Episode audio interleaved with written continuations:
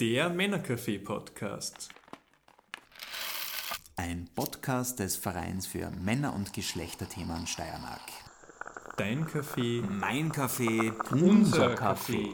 Mit Jonas Biererfellner und Stefan Pavlata.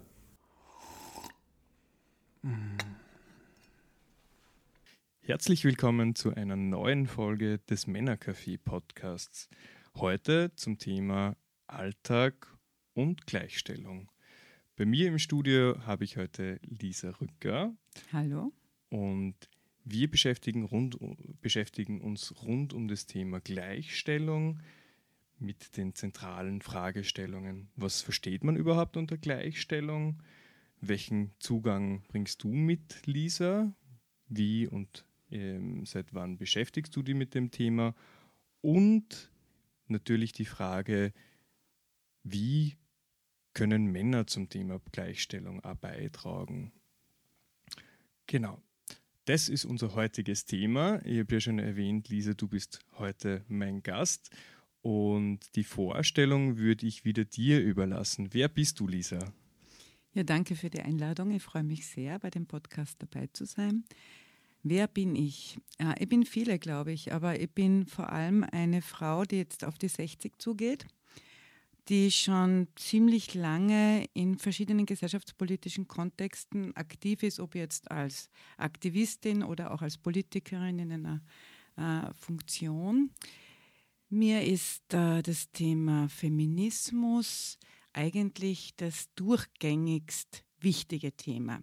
Mir ist auch wichtig das Thema Ökologie, Menschenrechte und so weiter, aber ich merke, dass ich feministisch schon sehr früh geprägt wurde. Ich nehme an, auch von meiner Mutter, die auch schon eine sehr emanzipierte Persönlichkeit war. Also jetzt bin ich fast 60, an die 40 Jahre, dass ich in dem Feld in verschiedenen Rollen und Aktivitäten beschäftigt bin.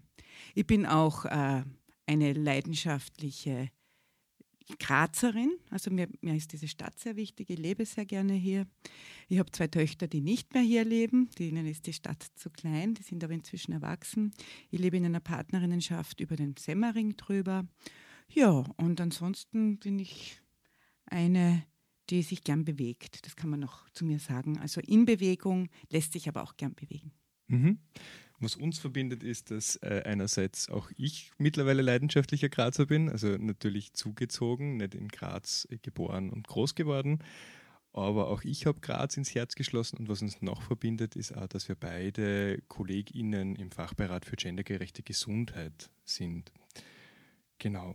Und wir sind der Männer-Café-Podcast, deswegen gibt es bei uns wieder den roten Faden, der sich durchzieht, auch die Kaffeefrage. Lisa, wie, wann und wo trinkst denn du am liebsten deinen Kaffee? Für mich ist Kaffee trinken eines der ersten Dinge, das ich immer dann mache, wenn ich außer Haus gehe. Ich bin eine Vormittagskaffeetrinkerin und ich habe verschiedene Orte. Ich bin sehr gerne in der Gegend des Land, weil dort wohne ich auch. Ich bin jetzt gerade äh, beim Schwalbennest gewesen und in dieser Hitze liebe ich Kaffee mit Eis, also Affogato. Also diese eine weiße Kugel mit dem Kaffee und das ist so die Möglichkeit, auch gut in den Tag zu starten. Mhm. Auch eine gute Möglichkeit, es jetzt abzukühlen, jetzt wo der Sommer da ist tatsächlich und Sommer in Graz ja immer sehr heiß. Und mit einem heißen Thema machen wir weiter, nämlich mit dem Thema Gleichstellung.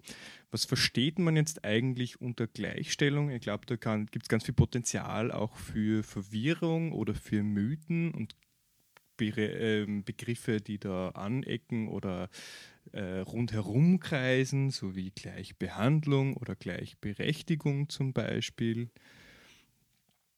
Ja, ich finde es ganz wichtig, diese Begriffe genauer zu klären, damit man dann, wenn man miteinander drüber diskutiert, vom Gleichen spricht. Ähm, Gleichstellung ist für mich so mit Voraussetzungen erfüllt, dass es davor schon auch ein Betrachten der Chancen geben muss. Und wir davon ausgehen müssen in dieser Gesellschaft, so wie sie organisiert ist, dass es Menschen mit unterschiedlichen Chancen, unterschiedlichen Ausstattungen, unterschiedlichen Möglichkeiten gibt. Und eine Gleichstellung heißt, darauf zu schauen, manche brauchen mehr und manche brauchen weniger. Und das kommt ja ein bisschen auch aus der Frauenförderung, die so meine Tradition des Feminismus ist, aus der ich komme, dass es halt, so wie man sagt, heutzutage verschiedene Gruppen der Gesellschaft, die äh, weniger Teilhabe haben, nachziehen lassen muss man mit besonderen Fördermaßnahmen, das heißt Gleichstellung heißt nicht, dass alle gleich behandelt werden. Das ist für mich ganz zentral. Genau, Gleichbehandlung wäre in dem Fall, wenn alle das gleiche Paar Schuhe kriegen, unabhängig davon, welche Schuhgröße sie haben oder wie viele Paare Schuhe sie schon besitzen. Ähm, ich habe vielleicht nicht viel angefangen mit dem Größe 40 Schuhpaar. Andere vielleicht schon. Ja. genau, genau. Das ist ein, wichtig, ein schönes Bild dafür. Äh, zu schauen, wo kommen die Menschen her, die Gruppen her äh, und was ist notwendig, um in dieser Gesellschaft ein gerechtes Leben führen zu können in der vollen Anerkennung und Teilhabe. Das ist natürlich immer ein schönes Ziel. Und ich glaube, dass der Feminismus oder auch die Gleichstellungspolitiken, die es ernsthaft, die ernsthaft verfolgt werden. Es gibt ja viele schöne, schöne, soll ich sagen, schöne Gesetzestexte, dass das tatsächlich ein Anliegen dahinter ist, das äh, nicht aus dem Auge verloren werden soll. Und ich glaube, dass gerade jetzt in einer Diskussion, wo manche ein Problem damit bekommen, äh, das ganz wichtig ist. Und ich sage da jetzt nicht, die Männer bekommen damit ein Problem, sondern ich glaube, jene Gruppen, die damit auf etwas verzichten müssten.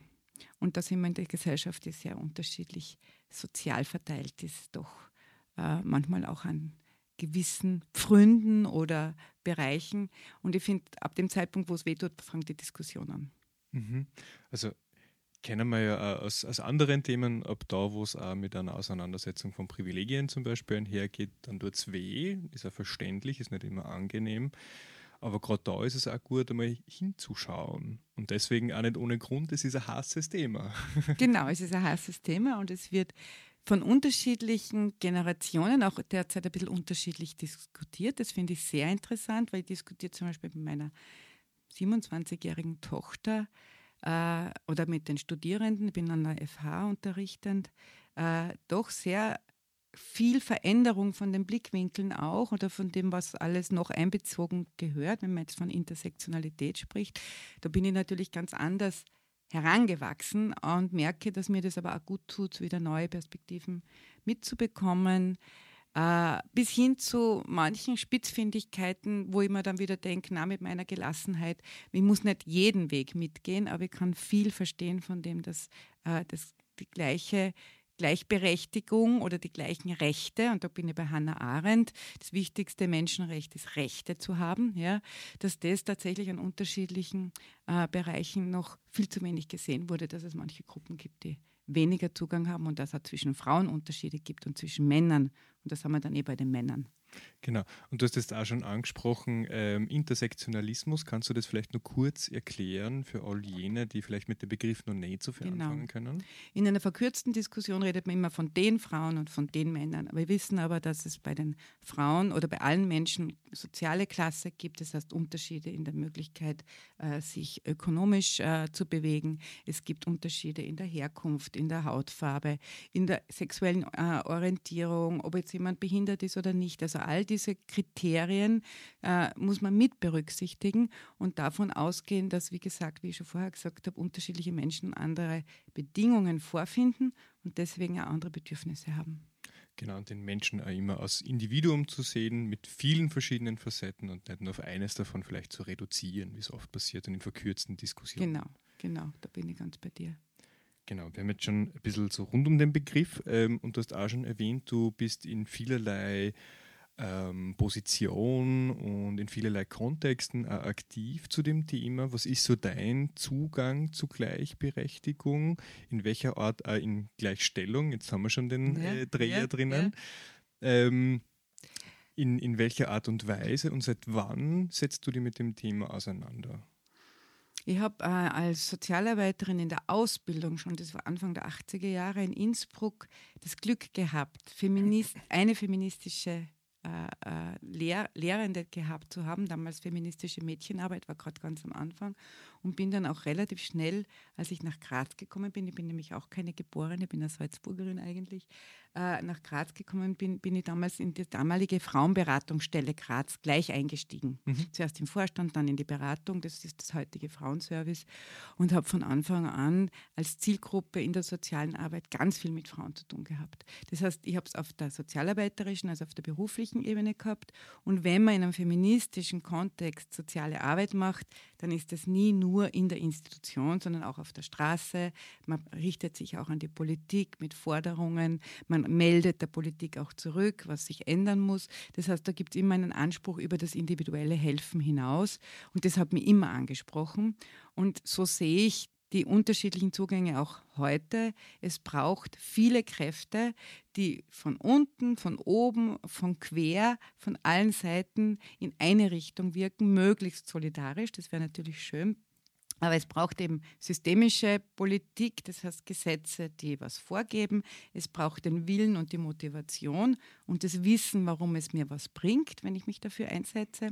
Und es braucht Aktivismus auf der Straße, genauso wie Institutionen, die so wie die Männerberatung oder wie äh, Fraueneinrichtungen oder wie Einrichtungen im queeren Bereich oder für ähm, unterschiedliche Generationen hier auch einen dezidierten gesellschaftspolitischen Blickwinkel mitbringen und sich nicht beschränken darauf, individuell zu begleiten.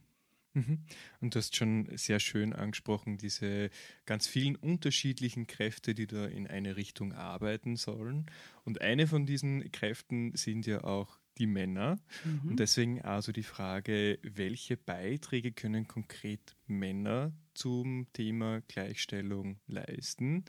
Wir waren ja auch am Internationalen Feministischen Kampftag und Frauentag, hat es ja eine Männercafé-Veranstaltung gegeben mit dem Titel Gleichstellung, was geht man das an? Ich kann es an einem kleinen Beispiel erzählen, was sich auch verändert hat, weil vielleicht sollte man das zuerst sehen. Ich habe in den 90er Jahren schon an der Akademie für soziale Arbeit, hat es damals noch geheißen, äh, feministische Sozialarbeit unterrichtet. Da haben sich ein paar wenige junge Frauen freiwillig gemeldet und da waren ja fast noch keine Männer. Ich glaube, da waren zwei oder drei Männer in dem Jahrgang damals. Und für die war das vollkommen undenkbar, sich freiwillig in so eine Lehrveranstaltung zu setzen. Und die Diskurse waren also, es waren ein paar wenige junge Frauen, die überhaupt von sich getraut, sich getraut haben zu sagen, ich bin Feministin, war schon ganz großartig, aber ich kann mit feministischen Gedanken gut was anfangen. Und wenn ich heute auf die FH gehe, dann sind Frauen wie Männer ja, in dieser Generation, die jetzt sich spezifisch für gesellschaftspolitisches Berufsfeld entschieden haben, äh, sehr im Diskurs, sehr in der, in der partnerschaftlichen Herangehensweise äh, Gleichstellung vers zu versuchen. Ja? Mhm.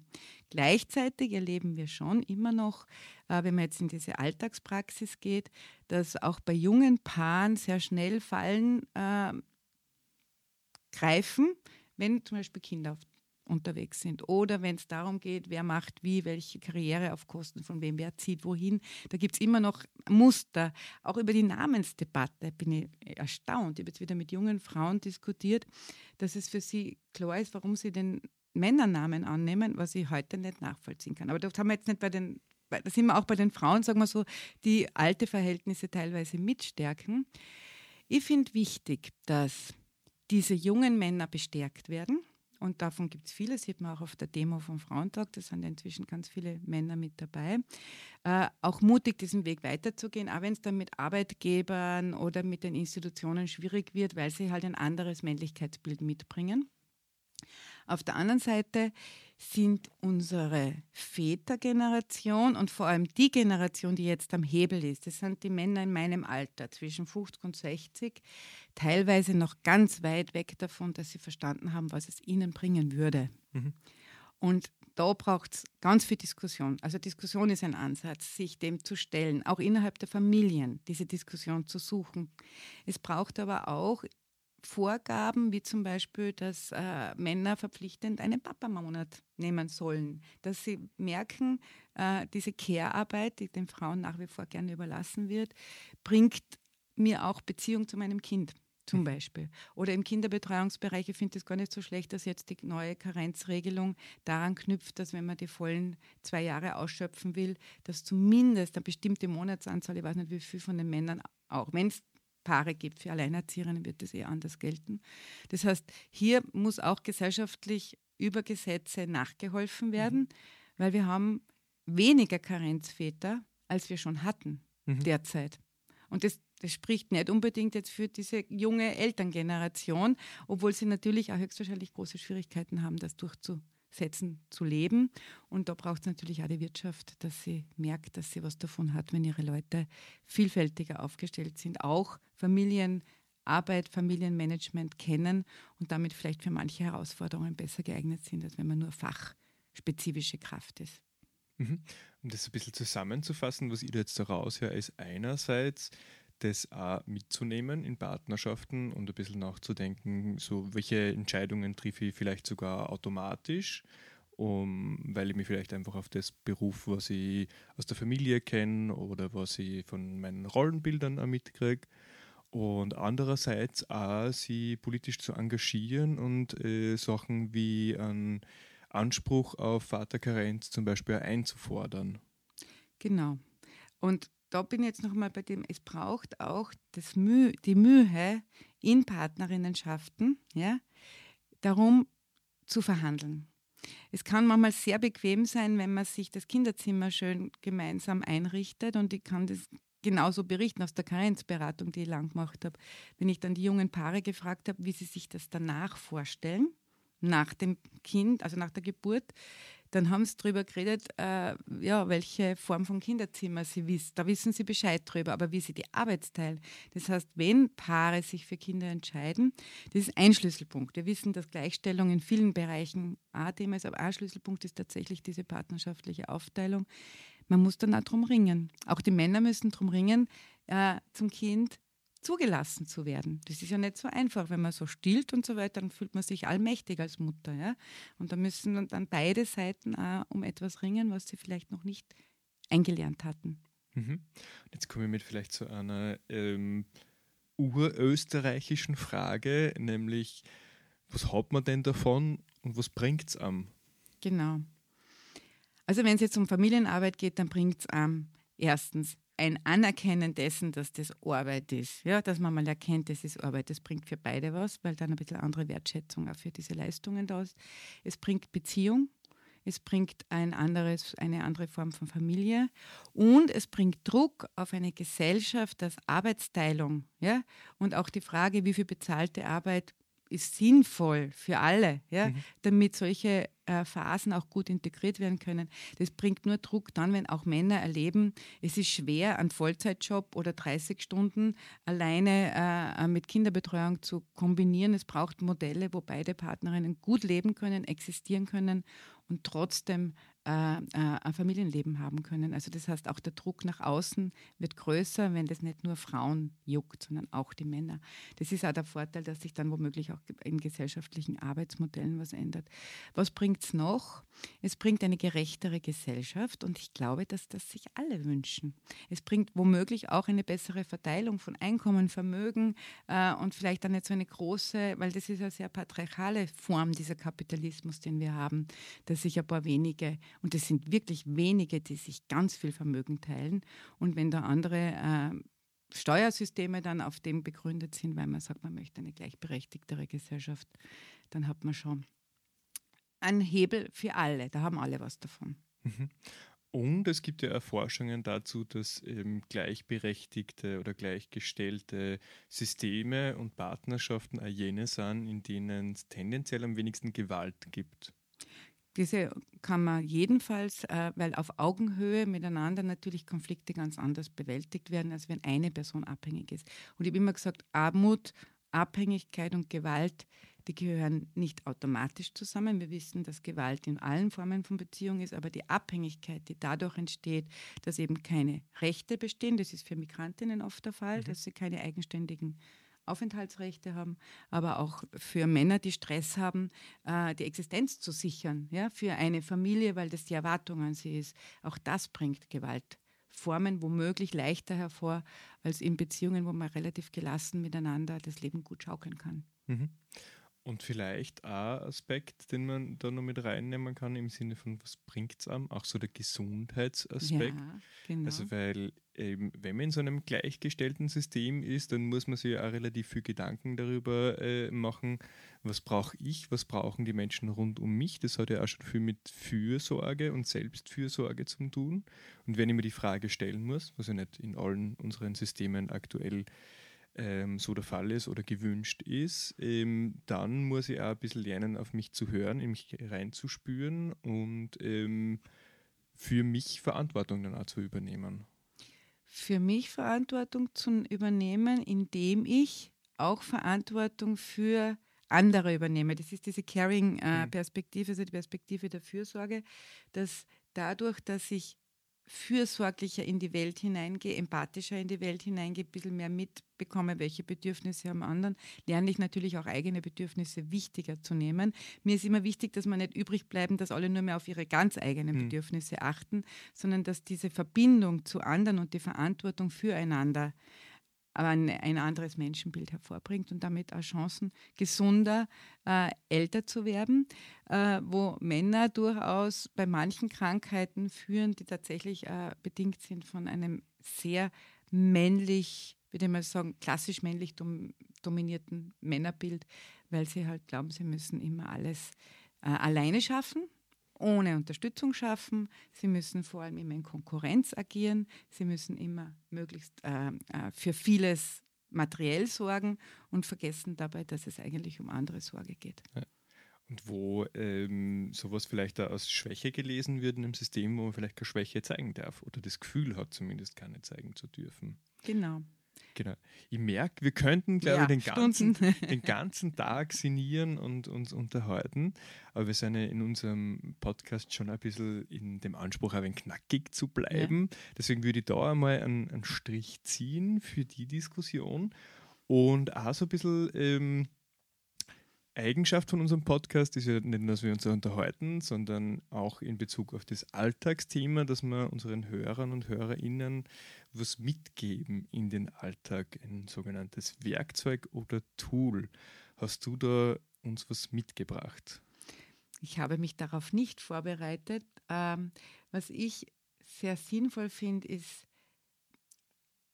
in Gespräch zu sein ja, also miteinander, das habe ich zuerst eh schon, glaube ich, also auch notfalls, um etwas miteinander zu ringen und nicht sehr schnell in die Bequemlichkeit zu gehen, weil es einfach ist, weil es konfliktfreier ist, weil am Ende ein sich ergeben in ein, sagen wir mal, in einen Sachzwang, ja, äh, keine, kein Glück bringt. So würde ich mal also in dem Sinn Glück, indem man nicht zufrieden, man wird nicht zufriedener, wenn man das Gefühl hat, man macht was nur, weil der Ruhe liegt. Also auf Konflikte zu achten, die nicht unbedingt zu suchen, aber zumindest keine Angst davor zu haben. Das wäre das eine Tool. Und das andere Tool ist, ähm, ich habe gerade eine Frau getroffen, ja, die sagt von sich mit 60, sie wäre, sie würde sich als Role Model sehen. Ich finde, genau hinzuschauen, welche Personen uns inspirieren und warum sie das tun. Ja? Und manchmal zu hinterfragen, warum bestimmte Personen uns blenden, ja? während andere, die zum Beispiel wie diese Frau, die hat einen schwierigen, einen schwierigen künstlerischen Pfad gehabt, ist wirklich an der Existenz am, am Boden gewesen und hat sie nochmal 50 aufgeracht, hat, hat angefangen auf Baustellen zu arbeiten und jetzt ist sie Restauratorin und ist an der Bildhauer Schule an der Meisterklasse. Das heißt, die hat einfach noch einmal ganz unten begonnen und sieht sich als Role Model und ich sehe sie auch als Role Model. Noch einmal beginnen, noch einmal neu starten und sich was zuzutrauen. Solche Leute sollte man bewundern und nicht die Influencerinnen, die uns vorleben, dass ein Leben, das es gar nicht im Realen geben kann für die Mehrheit. Mhm. Danke für deine Reflexionsfrage dahingehend nur. Dann kommen wir langsam zu einem Abschluss. Gibt es noch irgendwas, was du nur loswerden willst in dieser Folge? Oder? Ich muss jetzt nichts mehr loswerden, weil ich habe jetzt eh so dahin ge gequasselt. Ich hoffe, du kannst einen schönen Podcast draus machen. Äh, ich denke, dass es schön ist, dass begonnen hat, dass man nimmer so wir und ihr diskutiert, wenn man jetzt von Frauen und Männern im Sternchen äh, spricht, ja? sondern dass es tatsächlich eine Involvierung gibt von beiden Seiten und da sollte man dranbleiben. Mhm. Wie ich schon immer finde, Feminismus ist ein gesamtgesellschaftliches Thema. Das ist kein Frauenthema, das ist kein Thema von queeren Menschen, das ist ein Thema von uns allen, mit dem wir uns alle beschäftigen sollten, so auch wie Gleichstellung. Es geht um den ganzen Menschen, oder? In all seinen Aspekten und da gibt es Ausprägungen und die sollten miteinander Platz haben. Genau. Vielen lieben Dank, dass du vorbeikommen bist und dir die Zeit genommen hast, diesen Podcast mit uns aufzunehmen. Und wir hören uns, liebe ZuhörerInnen, in der nächsten Folge. Danke. Der Männercafé-Podcast. Ein Podcast des Vereins für Männer- und Geschlechterthemen Steiermark. Dein Kaffee, Mein Kaffee, unser Kaffee. Mit Jonas Biererfellner und Stefan Pavlata. Mm.